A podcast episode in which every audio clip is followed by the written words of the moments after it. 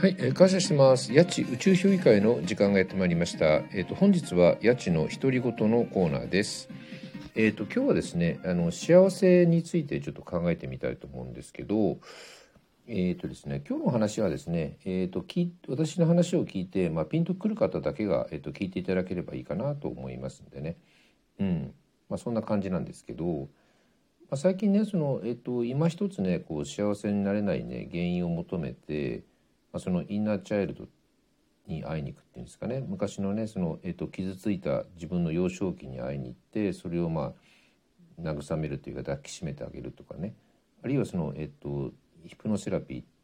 ていうんですかね。その前世自分の前世にね、えっと、戻っていって、まあ、その過去のね前世の時のその悲劇に向き合うとか、まあ、なんかねいろいろこうなんだろう。えっと自分が幸せになるえっとなんていうのかな。道をねこう開いてくれるようないろんなねこうセラピーとか方法っていうか手法みたいのがねあるみたいなんですけど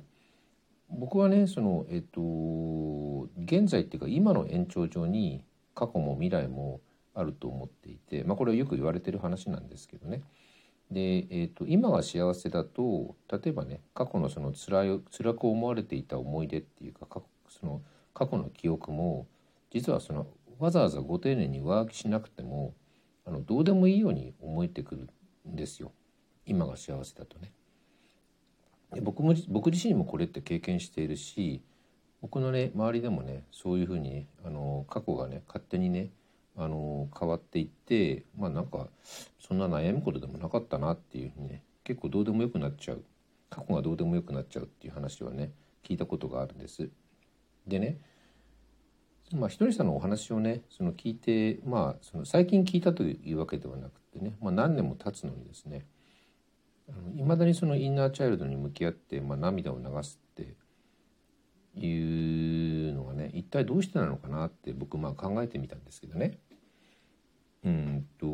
まあ、そのひとりさんがおっしゃってるねその今を楽しむ今今この瞬間を楽しむっていう、まあ、いわゆるその遊びが足りないとかね楽しいことだけをやっていればいいんだよっていう話なんありますけども、あ、でそうやってね今を瞬間瞬間を楽しんでるんですけどもそれでもなんかね幸せになれないっていう話をねちょっと聞いたことがあって。でねまあこれはあの実は私も過去にやってきた話なんですけどその自分のね周りのね、えーとまあ、いわゆる友人とか知人とかね、まあ、恋人で恋人でもいいんですけどもそういう人間関係のその断捨離っていうかそういうものを整理するっていうのもね一つの手なのかなって、まあ、思うんですよね。であのまあひとりさんですねお話にまあそのを聞いてですね涙を流す方って、まあ、基本的に自己肯定感が低い方だと思うんです。例えばその私なんてとかね私に価値なんかないとかっていうような自分自分のその自己肯定感が低い方ってやっぱりひとりさんの話に感動しすると思うんです。まあ僕もそううんなのっていうかそうだったのかそうなんですよね。うん、でねあの世の中にはその他人の自己肯定感をねさらに落としてね、うん、あの自分自身を満足させるような人っているんですよ。で実はねそういうなんていうのかな他人の自己肯定感をねこう落とすような人って実はその方自身もねあのめっちゃ自己肯定感が低いんですよね。でまあひとりさんが言うそのダブル不幸とかっていう話があるじゃないですか。要するに不幸の人と不幸の人が一緒になると,、えー、と不幸の2倍みたいな。不幸の事情みたいな。なんかまあそそんな感じの話をあの YouTube で私聞いたことがあるんですけど。だからその自己肯定感の低い者同士ってねやっぱりその一緒になるとなんていうのかなこう負のスパイラルっていうか結構ねドツボにはまっちゃうような気がするんですよね。でもちろんその自分の機嫌は自分で取るっていうのが理想ではあるんですけどあの自分の周りにね自分をダメ出しするねあの直接的でも間接的でもいいんですけどあの自分の周りに自分にダメ出しをするやつを置いててね多分僕は幸せになれないような気がするんですよね。うん、だからまあそのねあの今まで長く付き合っていたからとかねあの人には借りがあるからとか、まあ、義理とかね人情でもいいんですけどあるいはね仲間だとかね〇〇仲間だからとか、まあ、そういうのでねやっぱりその